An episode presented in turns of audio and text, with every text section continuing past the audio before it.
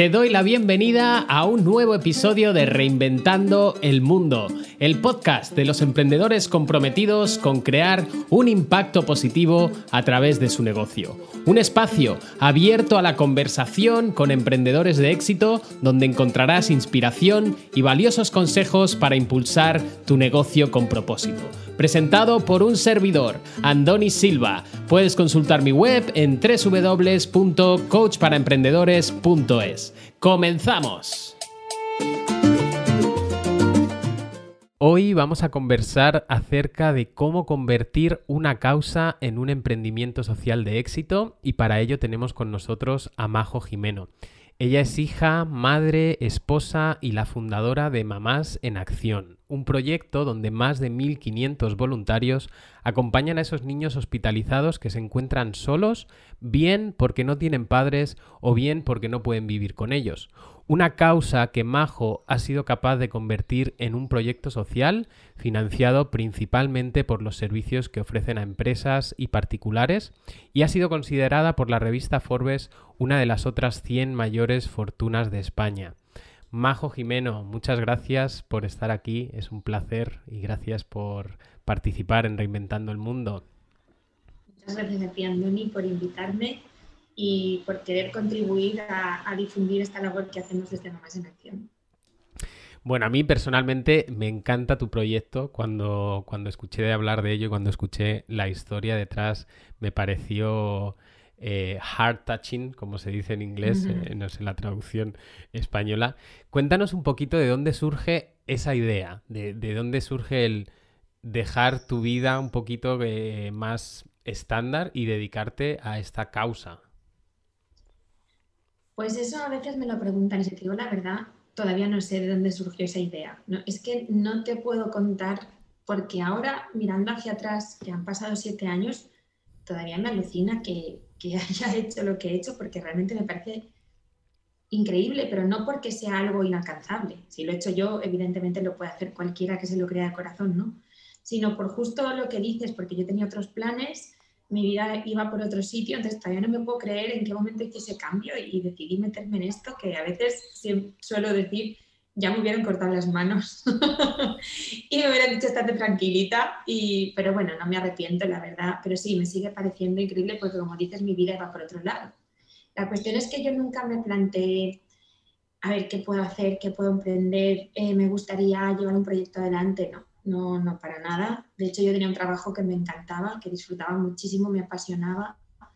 Además, en esa época habían despedido a mis jefes por, una, por un cambio interno y yo de repente era jefa del departamento, o sea, todo parecía como muy bien, pero me encuentro con que hay un niño que está enfermo y solo en el hospital y yo mm, no lo puedo entender. Y digo, oiga, este niño... Y me dicen, no, este niño está en un entorno protegido. Digo, hombre, ya, pero pero ¿quién le acompaña a este niño? Porque además esto era en el Hospital La Fe de Valencia, que, que es, las habitaciones son individuales, aunque es un hospital público, las, las, habitaciones son individuales, con lo cual si hay un niño solo todavía es más llamativo. Y, y nada, y me dicen que está solo porque no tiene papás, yo me quedo así como muy impactada y digo, bueno, pues no sé, yo puedo ayudar, vengo esta noche, me quedo con el niño, vengo mañana, ¿cómo puedo ayudar? Y me dicen, ostras, pues vendría fenomenal, la verdad es que no serías un favor. Bueno, pues nada, digamos usted. Y me dicen, pero ¿tú a qué colectivo perteneces? Digo, yo a ninguno. Yo soy una madre que movida por la empatía de madre de un niño solo, además casualmente tiene la edad de mi hija, con lo cual era todavía, pues como tú dices, más heart touching, ¿no? Y, y le digo, simplemente quiero ayudar y me dicen, no, no, es que tú a título personal aquí no puedes estar, porque aquí, a ti quien te avala, ¿no? Como yo sé que eres de fiar. Entonces, ahora digo, qué bien lo hicieron, o sea, así debe ser, pero en aquel momento también indignó, porque dije, pero ¿cómo que? Digo, bueno, pues nada, digamos usted dónde me apunto y así vengo, me dice, ah, pues ojalá hubiera alguien que hiciera esto, es que este niño está solo porque no hay nadie que lo haga. Y eso ya para mí fue como, no me lo puedo creer. O sea, ahora sí que esto es increíble absolutamente, ¿no?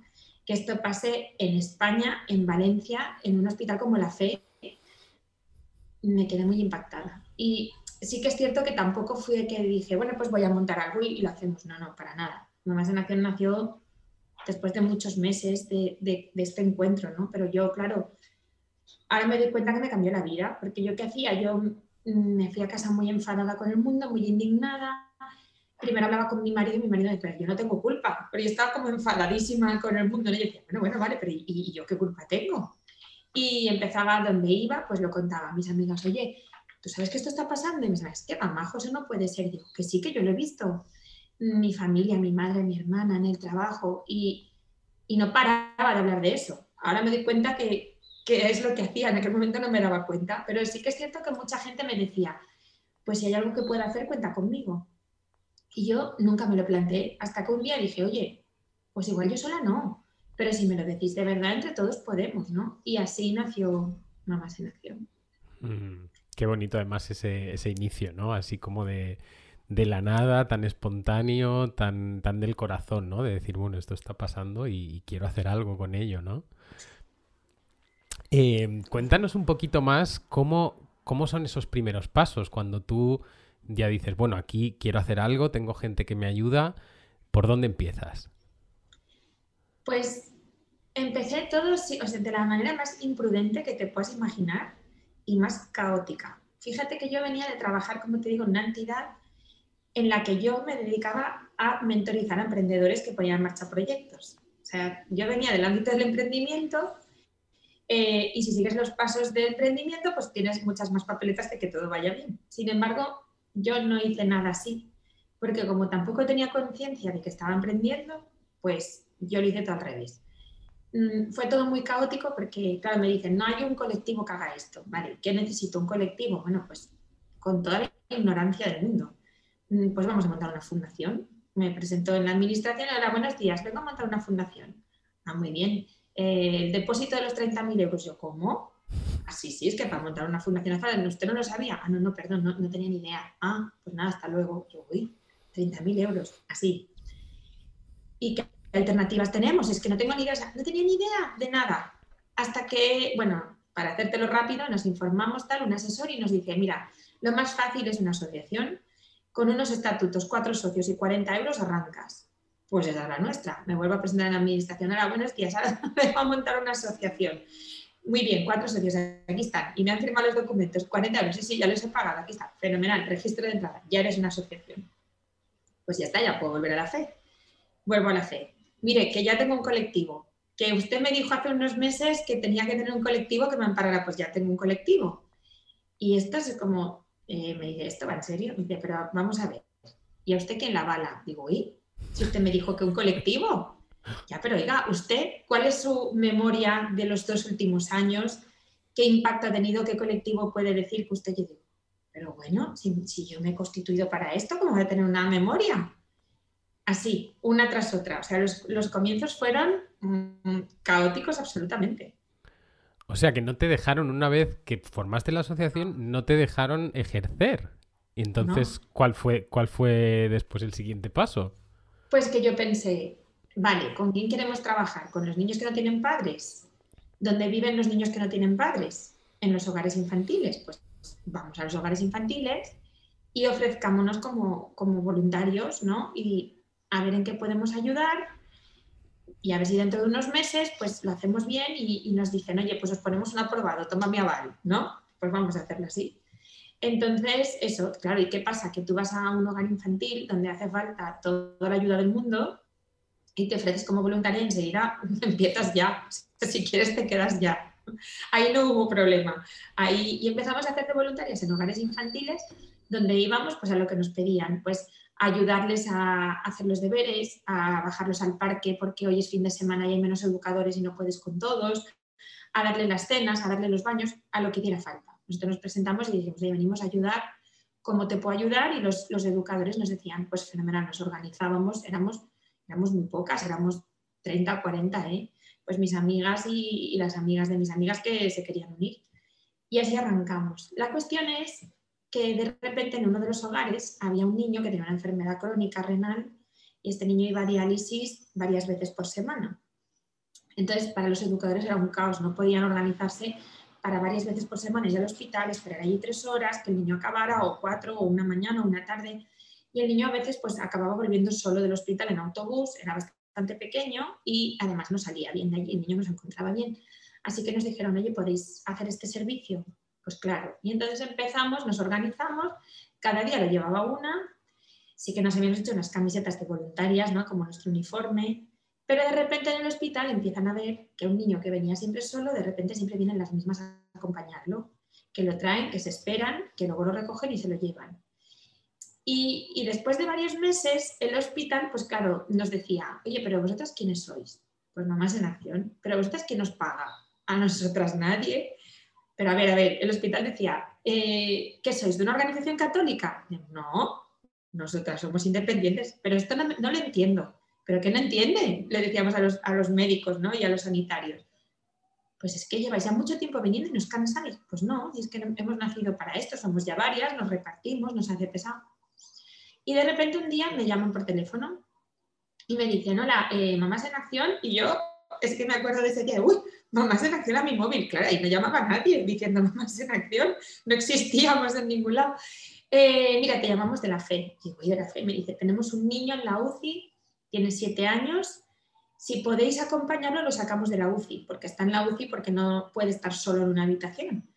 Eh, y yo digo, pues sí, claro, claro que podemos, para esto hemos nacido. Eh, ¿Y cuándo podéis empezar? Digo, pues no sé, cuando usted nos diga. Dice, a las dos, eran las doce. Digo, ah, pero hoy. Y dice, sí. Yo digo, pues claro, pero tal cual cuelgo y digo, claro, digo, ¿y ahora cómo lo hacemos? Yo no había preguntado ni si eran 24 horas, yo no había preguntado nada. Llamo a mis amigas, digo, oye, que, nos han llamado de la fe. Claro, ¿qué pasó?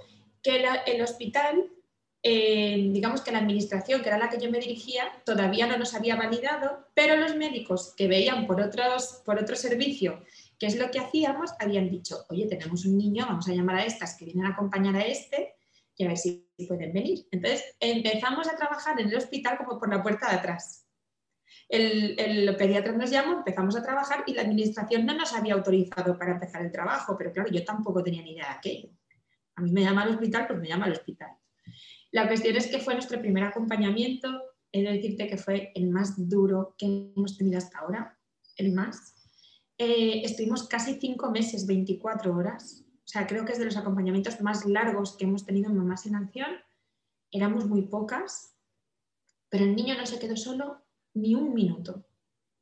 En esos cinco meses casi es que estuvimos con él 24 horas, nos empezamos a hacer turnos entre nosotras. Eh, y lo sacamos adelante. Y ahí así arrancó Mamás en Acción, por la puerta de atrás, sin manuales de procedimientos, sin, sin direcciones, o sea, oye, cada una cuando pueda y pues a cuidar al niño como lo harías con el tuyo. O sea, una mm. imprudencia, aquello podía haber ido tan mal, tan mal. Y, realmente sin, un proyecto, sin una estrategia, ¿no? Simplemente con esa causa y decir, vamos a ayudar con lo que se pueda y, de ahí surge todo. Fíjate que hace dos años yo tuve como un despertar y dije, ¿qué estamos haciendo? Pero hace dos años, ¿eh? Y entonces me puse muy nerviosa me angustié muchísimo, lo pasé mal, porque fíjate que descubrí una cosa. Yo no validé que el mercado era suficiente como para montar nada. Imagínate que no había más niños ya que yo era un caso aislado. Es que yo no lo sabía. Es que no me molesté, ¿sabes? En saber eso. Por eso digo que fue una imprudencia tan grande. Yo no sabía que había 50.000 niños en España y que esos eran uno de los tres perfiles que acompañamos. O sea, imagínate la barbaridad de niños que hay para acompañar, pero es que cuando yo me puse en marcha tampoco validé el mercado, ¿no? Como hace cualquier emprendedor. Oye, voy a vender mm, pipas ¿Y a cuánta gente de la población le gustan las pipas? ¿Cuál es mi mercado al máximo que puedo llegar y cómo arranco? Es que yo no lo hice. Es que perfectamente podía ser un caso aislado y que esto no pasara en España. Hmm. Es que es, increíble, ¿no? Cuando dices 50.000 niños, se dice muy pronto y que es algo que, que, no escuchamos, ¿no? Que nadie nos cuenta, que ni siquiera, pues como te pasó a ti, ni siquiera imaginamos que eso esté pasando, ¿no? ¿Por qué crees tú que, que eso está tan como tan de fondo, ¿no? Y, tan poco visible. Esa es una pregunta delicada porque yo te voy a dar mi opinión como majo, porque no quiero meter, o sea, no quiero juzgar, no quiero. Pero mm, hay una realidad y es que cuando nosotros arrancamos en 2013 eran 43.000 niños, 2021 hay más de 50.000. O sea, cada año esto aumenta en un 5%. Wow en mi opinión, esto es una tragedia. los niños que viven en los hogares infantiles tienen garantizada la sanidad, la educación, la alimentación, el cobijo, pero no tienen apego. Un niño sin apego emocional se convierte en un adulto inestable. A los 18 años se acaba la protección de la infancia y estos niños no quieren, no quieren cumplir años, no quieren hacerse mayores. Acompañamos a un montón de adolescentes con tratamientos psiquiátricos porque cogen depresiones profundas, porque ven que se acercan los 18 y se van a la calle. A la calle. Algunos con intentos de suicidio. O sea, ojo con esto. El tema es muy grave. Pero en respuesta a lo que tú dices, la gente no lo sabe. La gente no sabe que en Valencia tiene casi 5.000 niños en su ciudad buscando una familia. La gente no sabe que en Madrid hay 8.000. La gente no sabe que en Barcelona hay 9.000. La gente no lo sabe. ¿Por qué no lo sabe? Pues porque de esto no se habla. Porque la administración no da difusión al acogimiento familiar. La gente pasa años gestionando una adopción extranjera porque sabe que aquí va a costarle la vida, cuando aquí en España puedes tener un acogimiento permanente hay diferentes tipos de acogimiento, hay acogimiento estacional, vacacional, temporal, de urgencia, pero hay uno que es permanente. Entonces, yo veo muchas campañas de adopta Charlie, un galgo precioso que me encantan los animales y yo tengo perro, pero no veo campañas de acogimiento familiar. Hmm. Entonces, para mí, el primer, el primer, la primera barrera de este, el primer obstáculo es la desinformación la gente no lo sabe. Mm, claro. Y luego lo que tú dices, ¿no? O sea, son niños hoy, pero esos niños hoy se convierten en adultos mañana y, en adultos que, van a tener que, luchar, ¿no? Contra, contra mucho que, que se encuentren en todo ese camino. ¿Eres un emprendedor con propósito? ¿Te gustaría impulsar tu negocio con total integridad y multiplicar tu impacto? Conoce ahora el Dharma Program, la única mentoría paso a paso para emprendedores con propósito con la que diseñarás e implementarás una estrategia digital para escalar tu negocio simplificando la comunicación, el marketing y las ventas. Entra ahora en coachparaemprendedores.es. Cuéntanos un poquito más, Majo, en qué momento eh, tú te das cuenta que esto ya va en serio, que es un emprendimiento y, ya pues imagino que decides hacer ciertos cambios en tu carrera profesional. A ver, yo hasta abril de este año, o sea, hasta, hasta hace un mes, no me he dedicado al 100% a Mamás en Acción. Eh, Mamás en Acción iba creciendo, yo tenía mi trabajo y yo siempre intentaba compaginarlo y he cambiado de trabajo un par de veces buscando el poder sostener mis ingresos fuera de un horario laboral que me obligara a estar presente en un punto de trabajo ocho horas, porque entonces era imposible que yo pudiera llevar adelante Mamás en Acción. Eh, renuncié a mi contrato, me ofrecí seguir llevando los servicios como autónoma para que me permitiera gestionar mi horario, entregar los proyectos que se me contrataban, mientras los proyectos salían, a mí nadie me decía nada, yo mantenía mis ingresos y daba igual si yo mi trabajo lo llevaba adelante a las 2 de la mañana porque durante el día había estado volcada en más en acción. Pero ya en el, bueno, en noviembre de 2018, el jefe de pediatría de la FE, que es el hospital donde arrancamos y donde más horas de acompañamiento hemos realizado, deciden ir a un Congreso Nacional de Pediatría a presentar evidencia científica sobre nuestra labor. Y aquello es maravilloso, pero se transforma, o sea, se traduce en que empezamos a recibir llamamientos de muchos hospitales de España, porque claro, muchos pediatras decían, ¿cómo? Yo tengo un montón de niños solos, yo no tengo este recurso. Entonces, es maravilloso cuando te llaman y te dicen, por favor, tienes que venir, pero cuando dices, no, no puedo plantearme una expansión si yo no estoy dedicada más en acción porque ya es incompatible, ya no puedo, ¿no? Entonces, en 2019 decidimos empezar la expansión y eso sí lo hicimos ya desde el modelo emprendimiento, o sea, cómo escalar un producto garantizando que el impacto se conserva y validando que el método no se altera para no poner en riesgo justo ese impacto que obtenemos.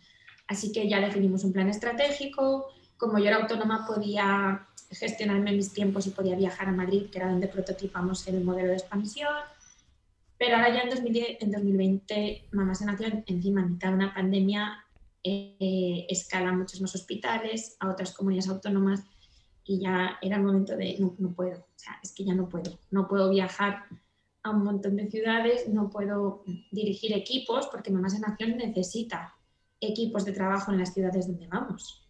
Ya no lo gestionamos desde Valencia. Y la realidad es que yo ya no podía, o sea, era imposible. Había que contratar una gerente o mejor pasar a ser gerente.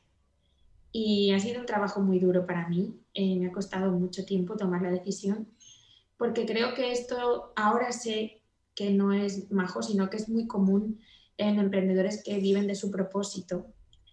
A veces como que el vivir de tu propósito internamente supone como pervertirlo con dinero. Hay muchas barreras ahí que no te dejan avanzar. Pero bueno, yo pues doy gracias que tengo un equipo que me ayuda, que me acompaña en lo emocional y, y simplemente me apoyé en ellos, les pedí consejo y decidieron que lo mejor era que fuera yo quien lo llevara adelante. Entre otras cosas, es lógico, o sea, nadie se cree más este proyecto que yo. Ningún gerente al que pueda contratar será más eficiente, tendrá más capacidades, seguro, porque a Mamás en Acción le ha tocado esta gerente, no por un proceso de selección de personas brillantes, sino pues porque ha nacido así, pero creo que nadie va a defenderlo y va a poner su corazón más que yo. Sin duda sin duda. Basta, basta escucharte para, sentirlo. Y eh, es cierto lo que dices, Majo, y, yo también me encuentro con emprendedores con, propósito que tienen ese, esa dificultad, ¿no? De decir, bueno, es que esto es, algo que, que, es una causa y que hacerlo rentable y que se convierta en un negocio, pues igual puede pervertir todo, todo ese trasfondo, ¿no? A mí me gusta mucho el modelo de negocio que tú has creado. Me gustaría que compartieras con nosotros cómo estás haciendo que realmente Mamás en Acción sea un emprendimiento social, pero manteniendo 100% esa causa y, estando 100% alineada con, esos valores, ¿no? Pues nosotros eh, desde el día uno, em, bueno, desde el día uno no, pero bueno, desde que ya llevamos un modelo más profesional, nos hemos sostenido como cualquier startup o empresa nosotros decimos, ¿dónde quiero llegar el año que viene? ¿Quiero estar en cinco ciudades más? ¿Cuánto necesito para arrancar allí? Ese es mi presupuesto y cómo lo consigo. Y lo consigo por mí misma. Mamás en Acción no tiene subvenciones públicas. Eh, ¿Cómo nos sostenemos? Pues con subvenciones privadas, ganamos muchos premios, es decir, que siempre que nos presentamos a convocatorias privadas, pues de bancos, de entidades, de fundaciones, pues tenemos mucha suerte ¿no? y, se nos conceden muchas, pero también intentamos monetizar vendiendo nuestros propios productos y servicios a empresas y a particulares. A empresas les vendemos servicios de patrocinio, les vendemos eh, planes de RSC para que puedan llevar adelante con sus empleados, con sus equipos, y a, los particulares les vendemos productos y servicios en nuestra página web. Entonces, tenemos que conseguir vender y aplicamos el, proceso de venta de cualquier empresa. estos son mis objetivos y si no logro llegar a ellos, no puedo seguir mi labor. Entonces, pones en marcha pues, las estrategias de marketing, el plan estratégico, todo pues, como una empresa normal. Mm. Claro, porque financiarse de otro modo, eh, o sea, realmente, eh, si, no hay financiación, es imposible que el, que el proyecto siga creciendo, ¿no? Entonces, eh, ¿Qué le dirías tú a, esos emprendedores que están en ese punto de, bueno, tengo esta causa, pero la financiación es un, es un obstáculo ahora mismo, ¿no? Ah, pues hay que tirar de creatividad. ¿Qué puedes ofrecer tú? ¿Qué puedes vender tú y a quién? O sea, ¿cuál es tu valor añadido? ¿Qué puedes ofrecer y quién puede ser tu cliente, no? si quieres vender a empresas, ¿qué puedes ofrecer tú a las empresas? Si quieres vender a, particulares, ¿qué puedes ofrecer tú a particulares? Pero evidentemente tienes que buscar la forma de sostenerte por ti mismo, porque además en el sector social hay un riesgo también. Y es que muchas veces aceptar subvenciones públicas te compromete a convertirte posiblemente en algo que no quieres ser. Hmm. Entonces, Mm, yo no, yo no estoy aquí para sostenerme, yo estoy aquí para acompañar a los niños. Si el acompañar a los niños tiene un precio y es que tengo que sostenerme por mí misma, fenomenal, pero no me voy a convertir en algo que no soy solo por recibir financiación, porque entonces no me motiva. No me motiva a trabajar para el Estado ni para la Administración, me motiva a trabajar para los niños. ¿Y cómo, cómo haces para mantener esa integridad? Porque me imagino que si te llaman de un hospital y te dicen, oye, necesitamos vuestra ayuda, pero ahora mismo no tienes esa financiación, ¿cómo... Me pasa continuamente. ¿Y, cómo haces para, para mantenerte íntegra? Decir, bueno, vale, vamos, vamos a hacerlo, pero manteniendo todo, todo esto, ¿no? Pues siempre hacemos lo mismo. Cuando un, cuando un hospital quiere que vayamos, revisamos esa ciudad. Entonces, nosotros recibimos continuamente un montón de solicitudes de gente de toda España que se quiere unir como voluntario, que te descubre en redes sociales, en una entrevista. Oye, yo quiero, ¿estáis en Sevilla, por ejemplo? Pues mira, en Sevilla no estamos, pero sabemos que el hospital quiere que estemos allí. ¿Qué, tenemos que reunir para estar allí? Pues primero, el hospital quiere, sí, una base de una comunidad de voluntarios mínima. Si no hay 100 personas, no arrancamos. ¿Tenemos las 100 personas? Sí. Entonces, ¿qué hace falta? La financiación. ¿Cómo podemos buscar financiación en Sevilla? Pues con empresas sevillanas que quieran hacer que su labor llegue a ese hospital, apoyándonos en eh, agentes que tienen más influencia que nosotras en esa ciudad porque nosotros no estamos, y diciéndole, oye, para arrancar necesitamos esto, ¿nos ayudas a conseguirlo? Entonces hay mucha gente que se envía y dice, yo quiero que estéis aquí, pues ayúdanos a llegar. A lo mejor solo necesitamos 5.000 para arrancar, pero es que en seis meses o un año voy a necesitar 20.000 porque tendré que poner a una persona aunque sea media jornada. Entonces, podemos arrancar y ponemos en marcha, eh, por ejemplo, hasta que pasen seis meses, cuáles serán los gastos de allí. Los desplazamientos, los desplazamientos que, nos cueste llegar allí, el alquiler de una sala para poder dar la formación a los voluntarios que van a arrancar, eso nos lo puede poner el hospital, sin diferentes escenarios, ¿no? Y arrancamos, arrancamos mientras conseguimos la financiación. Cuando tenemos las dos cosas, pues presentamos Mamás en Acción. A ver, también seguimos siendo imprudentes. La financiación nunca la hemos tenido. Hoy no tengo la financiación para que acabe el año Mamás en Acción. Así te lo digo. Y sin embargo, ya estamos el 31 de mayo, vamos al, Valle de Bron. Eh, ¿Qué hacemos? Pues mira, muy poco estratégico. O sea, todo muy definido, pero luego es, no lo tenemos, pero ¿qué hacemos? Pues vamos. Porque si vamos, saldrá. Porque si te quedas esperando a tenerlo, posiblemente no vayas nunca. Porque a veces la parálisis por análisis hace que no salgas de donde estás. Entonces, me piden que vaya, tengo voluntarios que están dispuestos a contribuir. Esto es lo menos estratégico que oirás nunca. A mí que me dice el corazón. El corazón me dice que es por ahí, pues yo tiro por ahí. Si no es por ahí, el proyecto me tirará para atrás. O sea, si no era si no era el momento, si no tocaba, si esta ciudad no iba a prosperar, el proyecto me lo dirá. Yo tiro y si es para bien, las cosas salen. Y si no, es que no era el momento. Y, si no, ya hemos aprendido cómo no se hace. Y si no, ya hemos aprendido cómo no arrancar en un sitio, ¿no? Porque también las culturas, parece mentira, pero dentro de España, las comunidades autónomas somos muy diferentes. Y lo que te funciona en Madrid no te funciona en Murcia. Entonces, tú construyes, planificas, pero sinceramente yo tiro. Y si es para bien, las cosas salen. Y si no, vuelvo a casa y cuando sea el momento volveré. Yo siempre pienso que a veces se gana y a veces aprende. Mm. Y ya está. Me, encanta que, después de siete años sigues manteniendo esa esencia, ¿no? Esa esencia de, lo improvisado. sí, de decir, bueno, yo me lanzo y ya que venga lo que tenga que venir, ¿no? Y eso me parece admirable porque de hecho hay muchos emprendedores que quieren, que quieren, que quieren, pero que están ahí pues analizando, esperando que se den las condiciones perfectas y al final eh, nunca acaban de tener ese impacto pues por lo que tú dices, ¿no? Pues, pues por la, parálisis por, por, análisis. Entonces eso me parece, me parece admirable.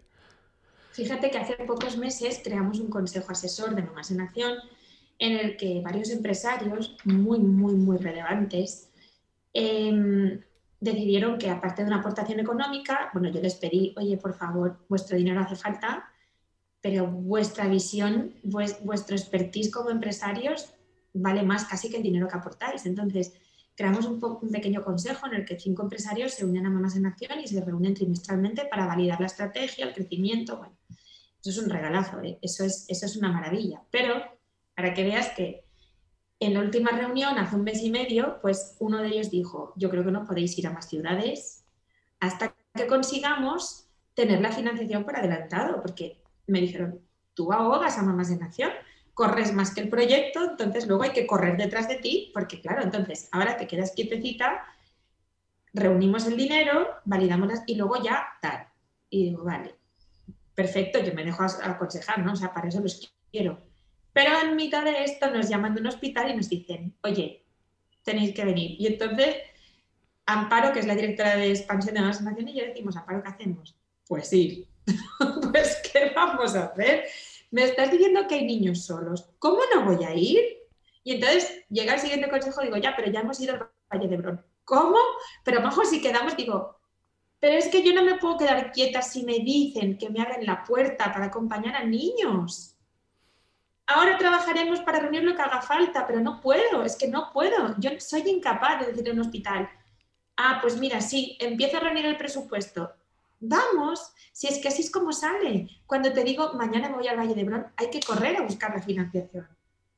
Y entonces las cosas salen, ¿sabes? Mm. ¿Está bien, está mal? No lo sé, pero yo me dejo guiar mucho por mi intuición. Pero para lo bueno y para lo malo, ¿eh? hay veces que dices, ostras, pues no sé por qué, pero no sé, hay algo que me dice que así no. Hmm. No te lo puedo explicar, pero no, pero prefiero no ir, prefiero no tal, o... y nos equivocaremos, ¿no? Pero con la paz, y eso es muy importante, de que he hecho lo que estaba en mi mano y que lo he hecho de corazón. Hmm. Claro, que al final es, es, es lo que importa, ¿no? Y es lo que hace tu proyecto realmente especial. Y lo que comentas es muy curioso porque con, este consejo, ¿no? Claro, dicen, bueno, no, no hagas esto, vamos a conseguir primero la financiación. Y yo me estaba imaginando, bueno, si te viene un proyecto de una empresa que dice, quiero hacer un proyecto de marketing, tengo que lanzar una campaña, ayúdame ya. Claro, es muy fácil decir, oye, pues, pues no, ahora no puedo, ¿no? Pero cuando te está tocando la fibra y sabes que hay niños que lo están pasando mal, claro, ahí es muy difícil decir, no, voy a esperar a tener la financiación para, poder ayudar a este niño, ¿no? Cuando tú sabes que realmente lo puedes hacer. Y debería hacerlo así, porque en realidad, fíjate, no lo puedo hacer, no tengo recursos, no tengo dinero, pero una cosa que hemos trabajado internamente mucho en Mamás en Acción es no somos salvadoras del mundo. Quiero decir, para justo calmar eso que tú dices que tenemos, porque no es lo mismo un plan de marketing que no poder parar de pensar cuántos niños están esperando que lleguemos, cuántos niños tienen solos que el hospital me insiste, ¿no? Pero tienes que trabajar mucho y decir, oye, oye, espera, es que yo no, yo no estoy aquí para salvar el mundo. Porque si no te genera una ansiedad tremenda y a veces pierdes la perspectiva. Entonces también tienes que hacer ese ejercicio de, ¿qué está en mi mano? ¿Está en mi mano mañana escalar a toda España? No, aunque quiera, es que a lo mejor aunque me des un millón de euros para escalarlo, tampoco podría llegar mañana, ¿no? Mm. Pero ¿qué está en mi mano? Hoy, ¿qué puedo hacer para llegar al objetivo que quiero? Hoy puedo viajar a una ciudad y arrancar. Sí, pues no me voy a quedar aquí quieta. Pero a veces esa brújula es qué puedo hacer hoy. Y ya veré qué pasa mañana. ¿Sabes? y, vas un poco uniendo pues la estrategia, eh, las métricas, el presupuesto con tu intuición y con el corazón que te va diciendo ve o no vayas o frena, que te has pasado, pues así, pero lo mismo con los niños y con los hospitales. ¿eh? Hmm. Cada caso es un niño, y hay, cada niño es un mundo y un caso diferente y también a veces pues es duro. Claro. Y, eso que tú dices es, eh, me parece súper importante, ¿no? Porque cuando, cuando tenemos esa causa y sabes que puedes ayudar, pues quizás nos cargamos demasiado, ¿no? De ese peso de decir, bueno, es que estoy aquí para ayudar, necesito ayudar a más niños y, en, ese, en esa fase nos podemos incluso olvidar de nosotros mismos, acabar con grandes niveles de estrés y al final realmente no conseguir ese impacto, ¿no? Así que, ¿cuál, es tu, tu secreto para, para mantenerte en esa, en esa paz, digamos, dentro de, lo que hay, de decir, bueno, hasta aquí puedo llegar, ¿no? Y, y hasta aquí llega mi misión. Pues la que te he dicho, y es el mismo ritual que enseñamos a los voluntarios cuando se unen, que está en tu mano y dar lo mejor de ti. Es que, em, por ejemplo, ¿yo puedo hacer que un niño se cure? No. ¿Yo puedo hacer que un niño se salve? No. ¿Hemos estado acompañando a niños que se iban al cielo? Sí. ¿Es durísimo? Sí. He pasado por situaciones de estoy poniendo a la gente a sufrir, quien me creo que soy, ¿sabes? Voluntarios que han acompañado niños al cielo y sé que les ha cambiado la vida absolutamente y que han sufrido mucho, ¿no? Y siempre, siempre, siempre el resumen es el mismo. O sea, tú no estás aquí para sanar a niños, para salvarlos, tú no estás aquí para salvar el mundo, tú estás, estás aquí para hacer lo que está en tu mano. Entonces, para mí la paz es, no está en mi mano esto, está en mi mano esto, pues hago lo que está en mi mano y lo hago de corazón. Yo soy de las que piensa que cuando tú das lo mejor de ti, cuando tú generas el mejor entregable que podrías entregar, que no significa que es que has hecho la mejor versión, sino lo mejor que tú podías dar. Es que a lo mejor otro con menos tiempo y más capacidad hace algo mucho mejor que tú. Fenomenal, pero yo he dado lo mejor que tenía yo. Hmm. Yo creo que cuando tú haces lo mejor que puedes las cosas y lo que está en tu mano y te centras en lo que tú hoy puedes hacer, lo mejor que saldrá, o sea, lo que salga es lo mejor que podía salir. Hmm. Porque en esta situación, con estas personas y con estos recursos, jamás se hubiera conseguido nada mejor. Hmm. Y ahí descanso, ¿sabes? Esa es mi paz y ya está. Claro. Majo, ¿y cómo, o sea, uno, de los principales, eh, de las principales dificultades en, emprendimiento social es escalar. Tú pasaste de un grupo de amigas a mm, tener más de 1.500 voluntarios. Entonces, ¿cómo has hecho para que se siga manteniendo esa esencia y para, para ser capaz de gestionar tanta gente, no? Pues mira, ahí fue cuando, como te he comentado antes, decidimos que si escalábamos, lo primero era garantizar eso que tú dices, ¿no? Porque cuando te pones a plantearte cómo escalar, tienes diferentes opciones. Eh, pues una para escalar rápido, una para escalar con seguridad, otra para escalar consiguiendo financiación en paralelo. Hay muchos escenarios.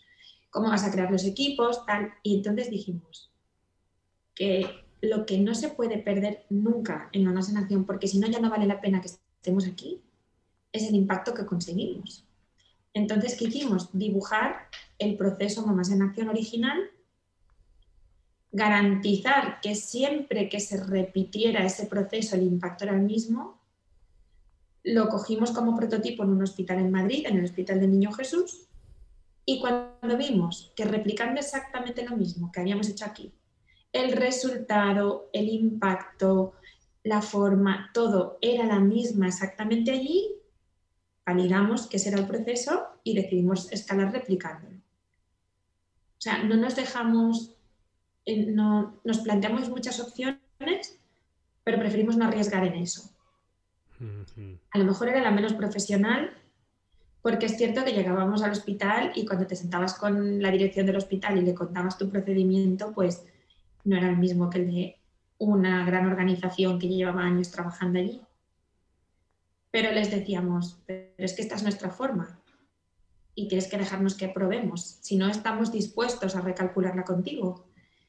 Pero cuando vieron que la forma salía y que el impacto se garantizaba, pues pues ya está, lo validamos y lo vamos replicando y es mucho más trabajo, ¿eh? Hmm. Pero preferimos hacerlo así. Majo, ¿y dónde te ves tú? Bueno, no solo tú, sino también la causa a la que te dedicas. ¿Dónde, dónde te ves dentro de 20 años? Pues mira, yo estoy trabajando ahora en un plan, fíjate, que me gustaría que se cumpliera a 5. Y si se cumple a 5, no tengo ni idea de dónde estaría a 20, pero porque después de tanto tiempo trabajando con los niños, conocemos cómo funciona el sistema de protección de la infancia y hace seis meses dijimos, está muy bien lo que hacemos, es necesario, pero somos un parche social. O sea, nosotros acompañamos a los niños cuando están enfermos porque no tienen a nadie. ¿Cómo nosotras podemos contribuir a la prevención? Si estos niños tuvieran una familia, yo no haría falta. Hmm. Entonces, decidimos poner en marcha un proyecto que se llama Ni un niño sin familia, en el que a cinco años, y esto es, o sea, cualquiera que me escuche dirá, esta es una soberbia, y sobre todo si me escucha alguien del sistema de protección de la infancia, pero yo creo que se puede conseguir y yo quiero conseguir que en cinco años no hayan niños sin familias en España. ¿Eso supone que Mamás en Acción puede desaparecer? Sí. ¡Qué maravilla! Que no hiciéramos falta, porque ellos tienen una familia, no me importaría. Mamás en Acción, llegado a ese punto, con la de personas que tiene dentro, que hemos aprendido una metodología de impacto, con el talento, con los recursos, estoy segura que seguiríamos generando impacto en la sociedad. No tengo miedo a desaparecer, me da igual, o sea, qué mejor ¿no? Una organización que desaparece porque consigue su objetivo. ¡Bravo! Ojalá, si es que yo no trabajo para sostenerme, trabajo para erradicar la soledad no deseada de los niños, trabajo para mejorar la infancia de los niños que no tienen padres en este país. Entonces, ¿dónde me veo en 20 años? No tengo ni idea, pero también me parece emocionante. no tengo ni idea de dónde voy a estar en 20 años, pero qué pasada, ¿no? A saber dónde nos lleva la vida. Eh, estamos trabajando mucho para eso. Y estamos trabajando para eso simplemente porque también detectamos que, imagínate, cogemos la ciudad de Valencia, ¿no? que es donde más tiempo llevábamos, y decimos, oye, ¿cómo puede ser que aquí tengamos más de mil voluntarios y que cuando hacemos un evento y nos encontramos un montón de gente o me envían WhatsApp y me dicen, Majo, quiero compartir contigo que hemos ampliado la familia y hemos acogido a un niño. yo, ¿cómo? Nunca os hemos hablado del acogimiento familiar. Pero claro, ellos descubren en el hospital la situación y luego dicen, ¿y con este niño qué pasa? Ahora, ¿qué pasa con este niño que yo he estado acompañando, durmiendo con él, que he venido en un montón de fines de semana, que lo he visto crecer, que, ¿qué pasa con él? Y entonces muchas familias han, ido a la administración y han dicho, oye, cuenta conmigo. Y entonces yo dije, ostras, pues aquí pasa algo. Mm. Y aquí pasa que cuando la gente lo descubre, un gran porcentaje deciden ampliar su familia. Entonces yo, que soy de marketing, pongo en marcha el ratio de conversión y digo, vale, si de mil familias a las que yo ni siquiera les he contado que el acogimiento familiar existe, de mil familias, casi 200 han acabado acogiendo sin que nadie les diga nada 50.000 niños. ¿A cuántas familias tengo yo que llegar para que vaciemos las residencias infantiles, no? Y pusimos en marcha ese plan, que es una web donde la gente viene, sea, preguntamos, ¿conocías el acogimiento familiar? O sea, difundimos el acogimiento familiar y cuando la gente dice, quiero informarme o quiero acoger, les acompañamos en el proceso. Mm. ¿Para qué? para generar métricas. Para que dentro de un año yo pueda ir al ministerio y le diga, pues a lo mejor sí que hay familias, que es el mm. mensaje que ellos dan. Es que no hay familias. Pues yo tengo una opinión, pero claro, con una opinión no puedo rebatir. Yo necesito métricas para ir y decir, oye, pues a lo mejor sí que hay familias. No sé, a lo mm. mejor se pueden sacar a los niños de los hogares, ¿no? Claro, y fíjate que qué importante es eh, ser consciente ¿no? de, este problema, porque como tú dices, familias que nunca habían planteado, se habían planteado nada así, cuando son conscientes de que ese problema existe, entonces se abren a ello, ¿no? Y, sin embargo es, es, la paradoja que comentábamos al principio, que no hay visibilidad de esto, que no se sabe que esto está pasando, ¿no? Entonces, claro, ¿cómo va a haber familias? Si las familias no saben que esto sucede, ¿cómo alguien va, va a tomar esa iniciativa, ¿no? Claro. Sí. Y, bueno, qué bonito, me encanta que tu objetivo sea que Mamás en Acción no haga falta nunca más, ¿no? Eso sería, sería lo una maravilla. Claro. Imagínate que lo convertimos en una alternativa, pero no en una necesidad. Pues qué maravilla. Claro. Majo, cuéntanos eh, un poquito más cómo alguien puede colaborar activamente o financieramente con Mamás en Acción. Te dejo que pidas eh, lo que quieras a todos los oyentes. Pues en Mamás en Acción te puedes unir de dos formas. Como tú dices, puedes ser voluntario, para lo cual tienes que ir a nuestra página web. Si estás en una ciudad en la que todavía no hemos arrancado, es muy importante que te registres igualmente, porque, como te digo, eh, si mañana vamos a una ciudad, a las primeras que vamos a llamar es a las personas que se registraron, que tenemos sus correos, y entonces les diremos, oye, arrancamos en Sevilla, contamos contigo y esas personas que han dejado sus datos serán las cofundadoras de esa ciudad, ¿no? Nos encontraremos con ellos y sobre ellos construiremos esa nueva comunidad de voluntarios. Eh, si ya estás en las ciudades donde actuamos, pues te registras y, nada, en, pocos días, menos en Valencia, que tenemos la convocatoria cerrada, estás en el hospital. O sea, el proceso es bastante rápido, no puede tardar más de un mes. Eh, luego, para quien dice, ostras, yo no podría, yo sufriría demasiado, y luego qué pasa cuando les dan el alta, hay mucha gente que, dice, admiro muchísimo vuestra labor, pero yo no puedo. O sea, esto, no, no, no puedo. Y un hospital, pues me, me tiemblan las piernas, pues está bien pero quiere contribuir a sostenernos, pues en nuestra página web tiene alternativas para colaborar con Mamás en Acción de forma puntual, recurrente, puede comprar productos y servicios que como ven en nuestra tienda online están creados para nuestra sostenibilidad. Y si eres una empresa y quieres convertirte en una empresa con corazón, que es el sponsor que nosotros damos a, a nuestras empresas que colaboran, pues también a través de la web puedes contactar, contactamos contigo y hay paquetes definidos y hay paquetes que hacemos a medida. Hay empresas que, quieren que vayas a su empresa, des una charla a sus empleados, que cuentes en primera persona a lo que toda la empresa está contribuyendo. Hay empresas que invitan a sus empleados a donar las céntimos de su nómina cada mes. Hay empresas que hacen un donativo puntual en Navidad y los, y los empleados ayudan a conseguir los objetivos. O sea, hay un montón de, de alternativas, pero lo más maravilloso es que se unen a nuestra causa nos acompañan y ven el, retorno porque tenemos un plan para compartir con ellos y, yo creo que se sienten como si estuvieran haciéndolo con nosotros, pero en la distancia, porque de verdad lo hacemos juntos. Es que si aquí no hay quien ayuda a sostener los gastos fijos, yo no me puedo poner la camiseta de voluntario y hacer, hacer turnos. Es que la maravilla es la diversidad, ¿no? En la que yo no puedo eso, pero me lo creo tanto como tú. Y que está en mi mano, ¿no? Lo que decíamos antes.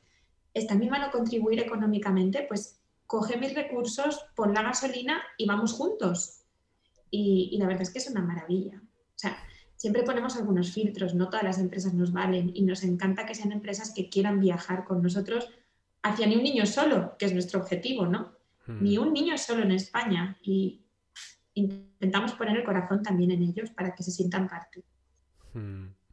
Qué bonito y qué inspirador tu proyecto, Majo. Y bueno, los dos proyectos, porque el que viene yo creo que, también va, a acabar pegando fuerte y, espero que así sea. Em, algo que me ha venido a la cabeza que me encantaría ver es un libro con esas historias de mamás en acción, de esas voluntarias que, como tú decías, les ha cambiado la vida, ¿no? y leer esas historias en primera persona, que cuenten y, ver eso plasmado ahí, a mí es algo que, me encantaría. ¿No has pensado en... a mí también, y también lo he pensado muchas veces, solo porque nosotras generamos como un diario. Hay unas historias increíbles, pero increíbles a través de historias de niños y a través de historias de voluntarios, que como te digo, bueno, hay casos que no te los puedes imaginar y siempre decimos, esto no se puede perder, esto lo tenemos que guardar, ¿no? Y hacemos como un diario de esas historias muy resumidas, porque cuando las abrimos nosotras las conocemos de primera mano. Y sí que es algo que a mí me viene a la cabeza desde hace un tiempo de, esto no se, o sea, no es que no se puede perder, es que esto se tiene que contar y se tiene que compartir, porque la gente tiene que saber la transformación que supone para niños, pero también para adultos, para familias, es un libro que demuestra que las personas heridas saben herir y las que han experimentado el amor saben amar. Y al final lo que pasa es que es una frase muy manida porque todo el mundo habla de ella, pero de verdad te lo digo, que hay una pócima que cambia el mundo y es el amor, el amor gratuito, el que se inocula y transforma patrones de conducta, ¿no? Como han puesto los pediatras en el impacto en mamás en acción. O sea, como algo intangible los pediatras lo han visto y lo han puesto en un póster científico, que es una barbaridad.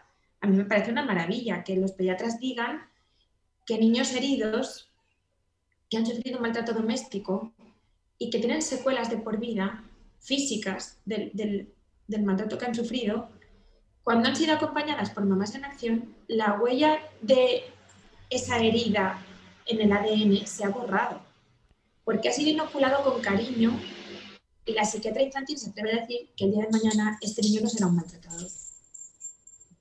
Hmm. maravilla, ¿no? Claro. Claro, es que el, impacto, el impacto del trabajo que tú estás haciendo realmente no se sabe, ¿no? Porque tú lo ves ahora en los, en los niños, pero el impacto que va a tener en 20 años, en 30 años, de, de cómo esa persona se va a comportar ante quienes le rodean, eso es algo que, que desconocemos y que yo creo que es exponencial, ¿no? Claro, eso no lo sabemos todavía, pero la psiquiatra infantil ya se da cuenta en cambios de conducta que pasan en el momento que no eran no eran los habituales. Por ejemplo, siempre que acompañamos a un niño con, que había recibido un maltrato, la psiquiatra infantil venía y nos decía, eh, va a empezar una fase agresiva. Es normal, es un patrón psicológico que se desarrolla en paralelo a la recuperación y va adherido al maltrato recibido. No sintáis culpables, tal, pero nos avisáis para que le mediquemos y no sufra. En ninguno de los casos que hemos acompañado a ese patrón de niños ha aparecido ese patrón psicológico adherido. Y ahí fue mm. cuando la psiquiatra infantil dijo, no es normal, ¿no? O sea, es un patrón psicológico, se repite. Y decidió investigar. Entonces, hay estudios científicos que dicen que cuando un niño recibe un maltrato así, eh, en su ADN, fíjate, se queda grabado, es como que se queda una muesca y es la que cuando tiene de adulto abre, ¿no? Repetir patrones. Mm. Sin embargo, en Mamás en Acción no ha ocurrido en ninguno de los casos y en ninguna edades. Hemos recibido, o sea, nosotros hemos acompañado niños con maltrato desde dos años, bueno, desde meses, pero o adolescentes, ¿no? En ningún caso ese niño ha, repetido un patrón agresivo y eso es lo que los psiquiatras dijeron, no puede ser, y decidieron investigar. Y su conclusión en un póster científico es que en la recuperación cuando se acompaña a este niño y es inoculado con cariño, ese patrón no aparece. Mm. Y si ese patrón no aparece, no hay huella en el ADN. Con lo cual, el día de mañana, claro, hasta que pasen 20 años no lo podremos saber, pero ya hay muestras evidentes en un comportamiento actual que los psiquiatras han decidido poner en un póster científico. Hmm. Claro, es que todos los seres humanos eh, necesitamos el amor, ¿no? Necesitamos sentirnos queridos y, al final eso es lo que hace Mamás en Acción, ¿no? Es dar ese cariño, dar ese amor a personas que, bueno, a niños que, que, lo necesitan y entonces pues eso hace que, que, todo lo demás cambie, ¿no? Y que ellos se sientan queridos y, aceptados y eso es una, es una labor muy bonita y, y bueno, hasta aquí, Majo, vamos a, dejar la conversación. Ha sido todo un placer escucharte. Creo que es un proyecto realmente inspirador y sobre todo a mí me encanta el lugar desde donde viene, ¿no? Que, se, te nota al hablar, con lo que comunicas, con lo que transmites, que es un proyecto de corazón 100% y la verdad que da gusto encontrarse a personas como tú. Así que muchas gracias por tu participación. Yo quiero invitar a, todos los que nos escuchen a visitar mamasenacción.es y a que busquen ahí y encuentren su, forma de, colaborar con este proyecto, porque entre todos podemos hacer que tenga aún un mayor impacto, ¿no? Y que, que Mamás en Acción llegue a ser simplemente una anécdota para unos pocos, ¿no? Y, que todo se quede ahí. Así Muchas gracias, Ana, de verdad. Gracias por tu confianza y, y por apoyar Mamás en Acción y por creértelo tú también de corazón. Así que muchas gracias. Gracias a ti, Majo, y a nuestros oyentes. Nos vemos en el próximo episodio. Hasta pronto. Hasta luego. Si has disfrutado de este episodio, suscríbete ahora a nuestro podcast.